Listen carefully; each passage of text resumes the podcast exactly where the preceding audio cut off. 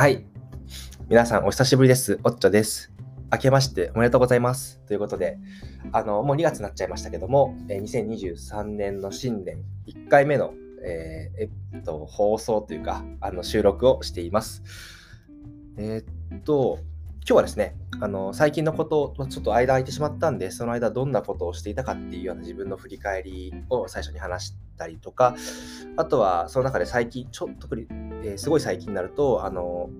ちょっとビズリーチの、あの、ビズリーチでですね、ちょっとキャリアコンシェルジュという方に、あの、キャリアの相談乗ってもらったりしたんで、そういう話をちょっと近況報告としてしようと思います。で、その後に、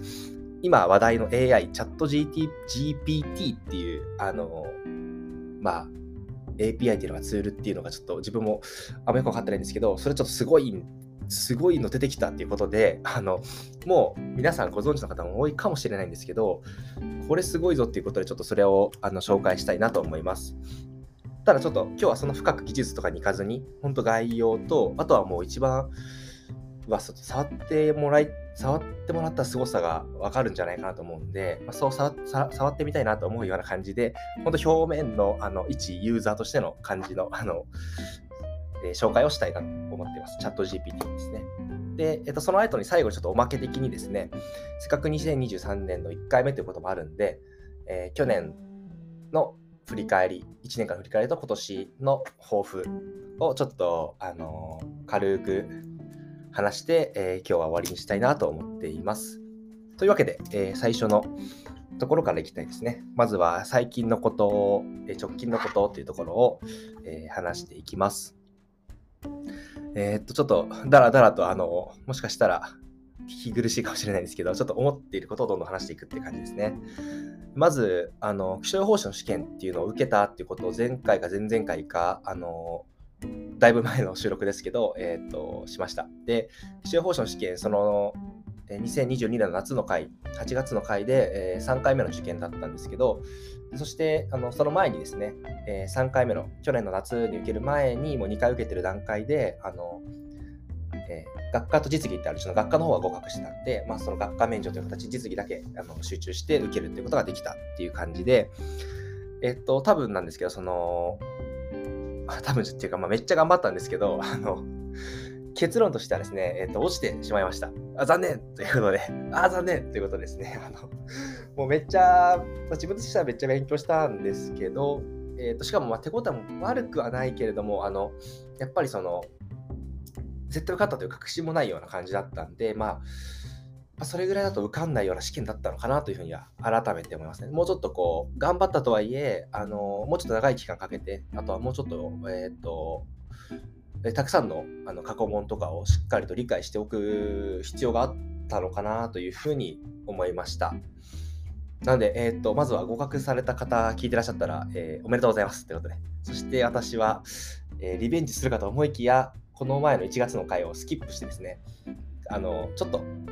えー気象予報士の試験についてはあのお休みすることにしています。なんていうか、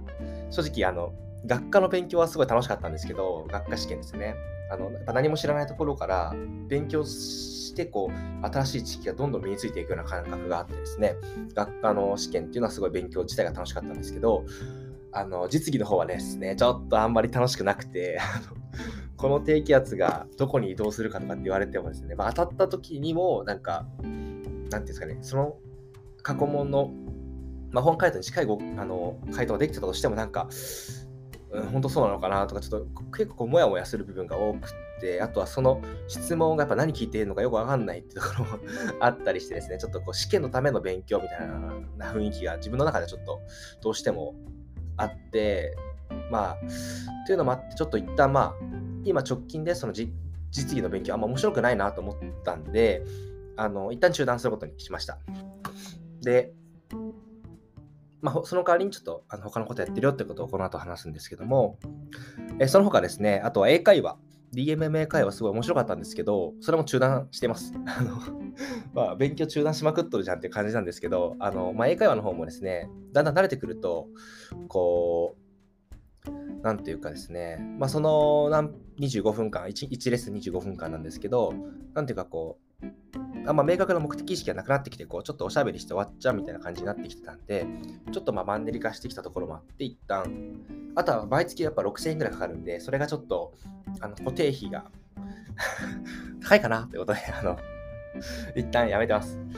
で、なんで、ま、気象予報士と英会話っていうところを結構、オフの勉強時間のメインに据えてたんですけども、それがだいぶ変わっていて、今は逆あのそれとは別に、えーと、データサイエンスというか、まあ、AI って言ったらちょっと大げなんですけど、まあ、データの分析とかの勉強を、えー、進めています。具体的にはあのデータクエストっていうアメリカのサイトが、勉強サイトがあって、まあ、有料なんですけど、それに登録して1年間の、あの購読料を払って、えっと、その英語の、英語っていうかまあ英語なんですけど、英語の動画をまず5分ぐらい大体見て、その後、え、動画で習ったようなあの技術というか、まあ、プログラムのあの方法とかを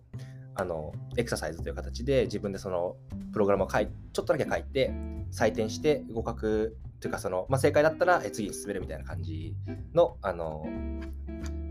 データ、あ、すデータクエストじゃなくてデータキャンプですね。似たようなサイトがあるんですけど、データキャンプでした。データキャンプってやつですね。はい。これすごいあのおすすめですね。データサイエンス、もしあのちょっと本格的に勉強したいなという人がいたら、本格的でもないかもしれないですけど、その Python っていう、えっと、プログラミング言語のところが結構あの教えてくれるんで、あのすごいおすすめですね。はい。やってて結構面白いというか、気づき気づきがいろいろあるんで、あのデータサイエンス勉強したいなという人には、まあ、有料ですけども、かなりおすすめなサイトだったなと思ってもう始めて半年は経ってないか。4ヶ月、5ヶ月ぐらいですけど、まあ、毎日やる日、やる月もあったり、1ヶ月サボっちゃう月もあったりで、まあ、そこそこ進んでるけど、あの、早いペースではないっていう感じですね。で、あとはあのデータサイエンスの実践の場として、シグネイトっていうあの AI 分析コンペをあのオンラインで開いているサイトがあって、あのまあ、いろんな会社とかいろんな研究機関と連携していろんなコンペ例えばあの車の動画像の認識の精度が高い AI を作ってくださいとかあの住宅価格の予想をしてくださいみたいなそういう今あのいろんなコンペやってるんですけどその中で一つあの今やってるコンペティションというかにあの取り組んでいます。そっちはですね、正直全然あの今のところやっぱりまだ実力不足で、あの全参加者、多分100人ぐらい今いるんですけど、自分がやってるコンペにですね、そのうち多分50番ぐらいでちょうど。真ん中ぐらいで、まあ、こんなもんかっていう順位なんですけど、えっと、もうちょっと勉強しながら、えー、順位上げていきたいなというところで、今、データサイエンスの勉強ですね、に、えー、っと、取り組んでいます。まあ、そのうち飽きると思うんで、またその飽きたら、また気象予報士の勉強するんだろうなって 思いながらですね、あの、まあ、今やりたい、今ちょっと勉強したいことっていうのをこう、つまみ食いしてるような感じで進んでます。で、っていうのが最近のことですね。はい。いや、気象予報士残念でした。本当、てか合格する人すごいなと思います。あの、やっぱさすが合格率4%、5%っていう世界なんで、あの、いややっぱあのですね、受験会場とかですね、本当分厚いサコッシとかみんな持って、めっちゃノートとか持ってて、いや、みんな本気で来てんなっていう、なんか受験っぽい感じの雰囲気です。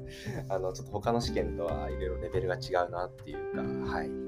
あんま受験ってか、あんまりその資格試験自分、自分でのなんなんですけど、あんまり落ちるタイプじゃ ないんですよね。結構、目標決めたらパッと合格してパッとあの取れたっていうタイプなんで、いけるっしょと思ったんですけど、3回受けて落ちたっていうのはやっぱなかなかちょっと高い壁を感じましたね。はい。でも、あの、本当に、いや、合格者の人をちょっとじゃ逆にやっぱリスペクトするようになりました。はい。で、ちょっと長くなってますけど、次にですね、直近の話ですね。えっ、ー、と、直近の話で、ちょっとビズリーチの話をします。あの、えっ、とですね、自分今、あの、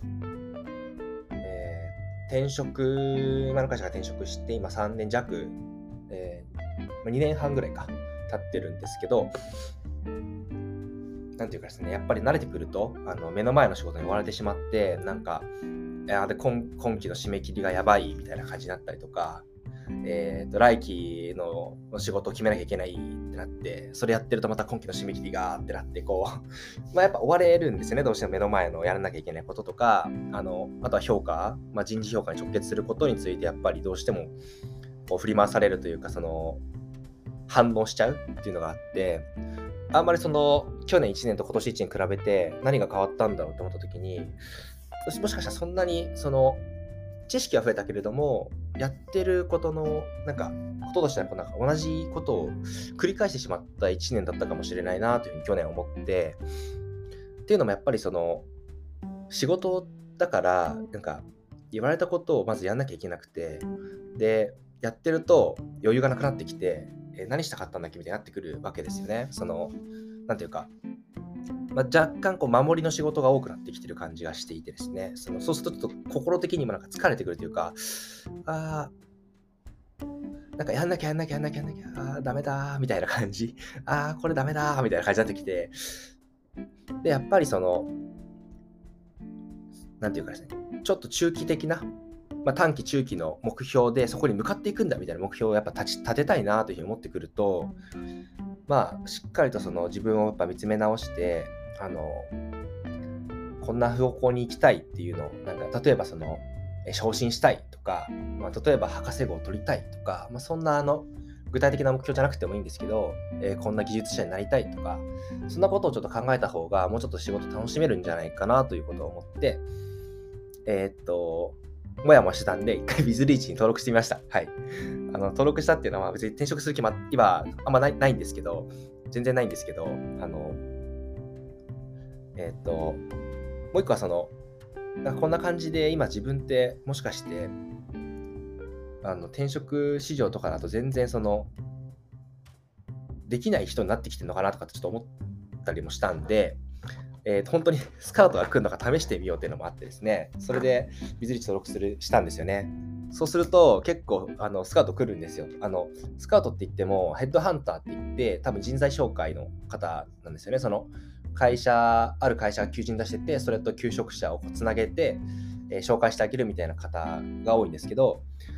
あのまあ、そういうのいろいろもらっていると、あのあまあ、今んとこ大丈夫そうだなとか言って思ってちょっと安心したりとか、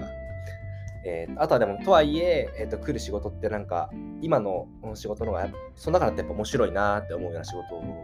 だったりするんで、まあ、転職しようと思うような求人はあまり来なくて。だからまあ、仕事をもし今クビになってもどっか雇ってくれるんだろうな、まあ、頑張れば雇ってくれるんだろうなと思いつつも、えー、やっぱ何したいんだろうなってのよくわかんないっていう感じになってきて、えっと、そこでですね、ビズリーチのあのキャリアコンシェルジュっていうサービスを使っています。あのそれがすごい良かったんで、ちょっと今日ここでお勧めしておこうと思います。えっと、これ全然ビズリーチの回し物じゃなくて、あの一ユーザーとしての あのはい、えっと、やつなんで、全然その、フラットなあの意見ですよということで、まあ、まず前置きとして置いといて、あのキャリアコンシェルジュっていうのは、あのなんかビズリッチのサービスなんですけど、一応多分最初に登録した人って30日ぐらい、なんかプレミアムプランってやつに入れて、まあ、お試しですね。本当は有料なんだけど、最初は無料みたいな感じで。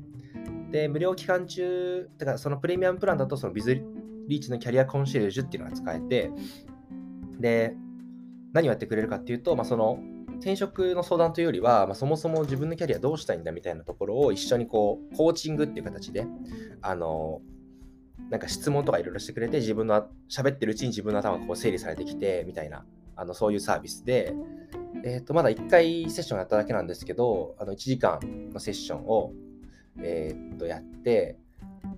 あのすごいいい方に当たったんだと思うんですけどすごく満足度高かったんですよね。なんかこんな感じでモヤモヤしててなんかやりたいことがよくわかんないししかもこのまま頑張ってもうなんかあの会社が何かあった時に食っていけるのか不安なんですみたいなそれぐらいの あのそれぐらいの感じで、えー、と相談したんですけどその時にすごいあのいい質問とかあのちょっとじゃあ一番将来のところ考えてみたらどうですかねとか言ってこうどんな風なおじいちゃんになりたいかとかもしくは子供の時どんな子供だったかみたいなところを振り返りながらえっ、ー、とこう自分の中のこうなんか大事な価値観とかを深掘ってくれる感じで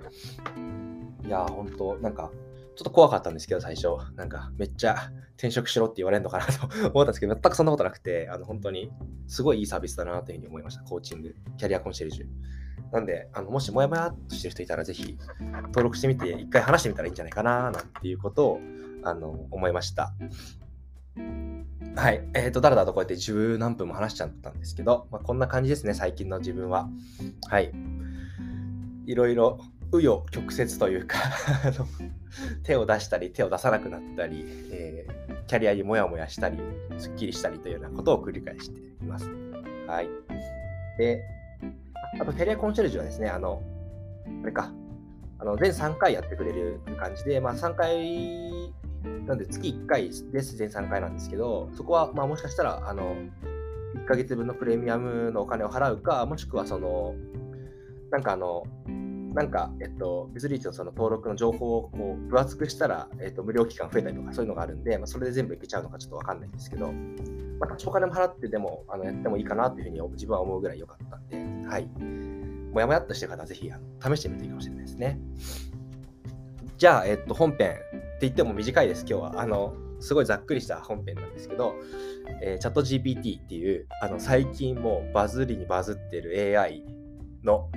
サービスですね。サービスなのかな？言語っていうふうに言ってる、そのあのサイトでは言ってるんですけど、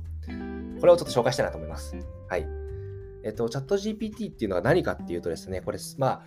僕が見てる中だと、まあ、ほぼ、その、ウェブアプリみたいになっていて、あのチャット GPT ググっていただくと、OpenAI っていうかあの会社じゃなくて、まあ、団体がやってるチャット GPT っていうところのサイトに飛んで、一応そのログインというか、会員登録してたんですけど、まあ、無料で会員登録をすると使えるようになって、あの、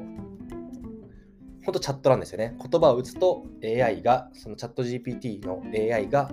あの、なんか言葉を今度返してくれるみたいな感じのあのものです。で、えっと、このオープン、作ったのがこれ、オープン AI っていうところなんですけど、これアメリカの、えー、なんだったっけな、非営利団体だったかな、えっと、まあ、株式会社ではないんですけど、非営利法人かっていうオープン AI ってところがあって、あの、もともと、あの、サム・アルトマン、これサム・アルトマンさんっていうのはちょっと初めて聞いたんですけど、サル・アルトマンさんとか、イーロン・マスクとかの有名なですね。あとピーター・ティール、リード・ホフマンとかもちょっと、まあ、あのそうそうたるメンバーがこう最初に最初からもう10億アメリカドルなんで、1000億円とか、今だと1400、300、400億円みたいな、あのすっごい価格、お金をつけてそ始まった、まあ、AI のあの非営利団体で、まあ、研究すごいやってるんですけど、で、えこれが2015年に、え、っと設立されて、えっと、2019年にはマイクロソフトとかがまた、えー、1000米ドル、いや、いや、えー、ごめんなさい、えー、10億米ドルですね、1000億円以上ですね、をまた投資したりしてて、あのー、まあ、本当に注目されている AI の、あの団体なんですよね。で、ここが、えっと、出しているチャット GPT っていうのがあって、えっと、これがまあすごいと。で、チャット GPT っていうのはそのもともと GPT-3 っていう、まあ、なんか本当は3.5らしいんですけど、まあ、GPT-3 っていうベースの、えー、自然言語処理モデルっていう、あのー、まあ、人間の普通に喋るような言葉とかをこう理解、理解っていうか、まあ、処理するような、あのー、えっ、と、まあ、機械翻訳とかまさにそうですけど、そういうのに使われてる、あの機械自然言語処理っていう分野のチャット GP GPT-3 まあ、3.5らしいんですけど、本当は GPT-3 っていうまあ有名なモデルがあって、それをベースにあの作っているものです。GPT-3 はどれぐらいすごいかっていうとですね、あのまあ、チャット GPT で使われている AI のモデルですね。どれぐらいすごいかっていうと、なんか論文出てて、あのアメリカの司法試験を受けて、えー、受けさせて、えー、っと、まあ、科目にはよるんですけど、2つ、えっと、7科目のうち2つの科目で平均合格率を超えたっていう風なあの記事もあったりして、なんで、まあ、そういう、なんていうんですかね、司法試験みたいな難解な、えーと、にあの言語っていうかその文章とかに対して、えー、適切な文章を生成したりとかすることができるっていうそういうものがまあベースとしてあってそれを使ってあのチャット GPT っていう、まあ、チャットベースのあのインタラクティブ、インタラクション、うん、相互のその会話みたいな感じでできるようなサービスが今作られたというような状況です。で、まあ、ここでダラダラダラダラとこう言ってもですね、よくわかんないと思うんですけど、例えばどんなことができるかっていうことで、えー、っと、ちょっと、あの、Q&A の例を言ってみます。えっと、実はですね、この核融合発電っていうものを僕はちょっと勉強、勉強っていうか、あの、ここで話そうかなと思ってちょっと調べてたんですけど、せっかくチャット GPT があるんで、これ聞いてみようと思って、チャット GPT のチャットにですね、聞いてみたんですね。えっと、これ自分のクエスチョンですけど、核融合発電はいつ実現するのでしょうかと僕が聞いたら、チャット GPT がこう返してきました。核融合発電はまだ実用化されていない技術です。多くの研究者や関係者が取り組んでいますが、いつ実現するかは現時点では明確な答えがありません。多くの課題がまだ解決されていないため、実現までには数十年から数世紀の期間が必要とされています。なんか自然な、しかも1行、僕がその1行で聞いたことに対して3行ぐらいちゃんとした文章書いてくれるし、しかも分かんないことは分かんないってこちゃんと言ってくれるような感じで、あの、なんか人と話してるような、まあそこまでいかないか、でもなんかそれに近いレベルで違和感のない回答が返ってきました。で次にですね、そのイーターっていう、まあ、核融合発電を進めてるあの研究施設があるんです、実験施設があるんですけど、それについて聞いてみました。で質問は、イーターについて教えてください。イーターっていうのは ITER でイーターですね。でこれに対して、えー、チャット GPT の回答は、イーターは核融合発電技術を開発するための国際的な実験施設です。フランスのサンジョアに建設されています。イーターでは加熱するプラズマを利用して核融合反応を起こし、発電する技術、あ、を発電する技術を開発、確認することが目的です。イーターは核融合発電の技術開発に向けて世界中の多くの国地域が協力しています。なんか、すごいですよね。なんか、そのままの答弁みたいな感じで、すごいです、本当に。で、これに対してじゃあ僕はさらに、えー、イーターへの志望動機を書いてくださいっていう、すごいざっくりしたこと言ってみると、ちゃんと返ってくるんですよね。えー、核融合発電は、あ、これ、えっと、すみません。チャット GPT のまた回答なんですけど、核融合発電は将来的には環境に優しい安全なエネルギー源安全なエネルギー源としての可能性が高いと考えられています。そのため私はイーターに志望する動機を持っています。また、イーターは世界中から多くの科学者、技術者が協力している国際的なプロジェクトであり、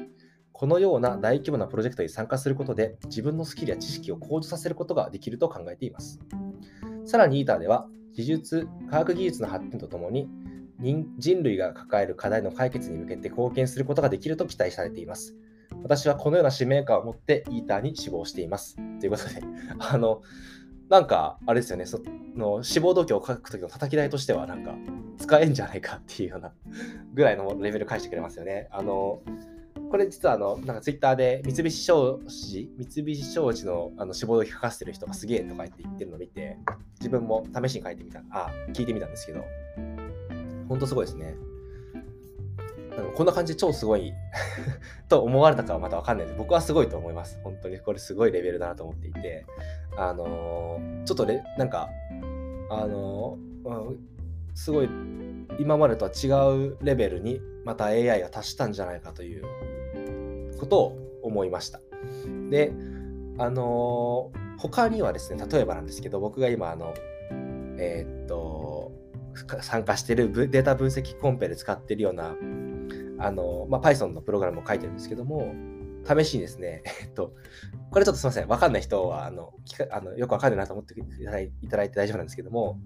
一言ですね、僕が、えオプチュナを使って LightGPM のパラメータをチューニングするコードを書いてくださいって言ったんですね。これ何を言ってるかっていうと、あの、すごい有名な機械学習モデルの LineGPM っていうあの、まあ、ライブラリがあって、それをさらにオプチュナっていうライブラリを使って、その、まあ、精度を上げるようなあのチューニングっていう処理があるんですけど、それをややるようなプログラムも書いてくださいみたいなこと、まあ、一言で言うとそういうことをやったんですけど、綺麗なあの Python のことが返ってきまして、もうこれコピペして、あの、一個一個自分よりちょっとカスタマイズすれば動いちゃうじゃんみたいなものが返ってくるわけですね。なんで、これはまた、こう、プログラマーとか、あとは、まあ、あの、なんかコード書くような研究者にとっても、これ強力な味方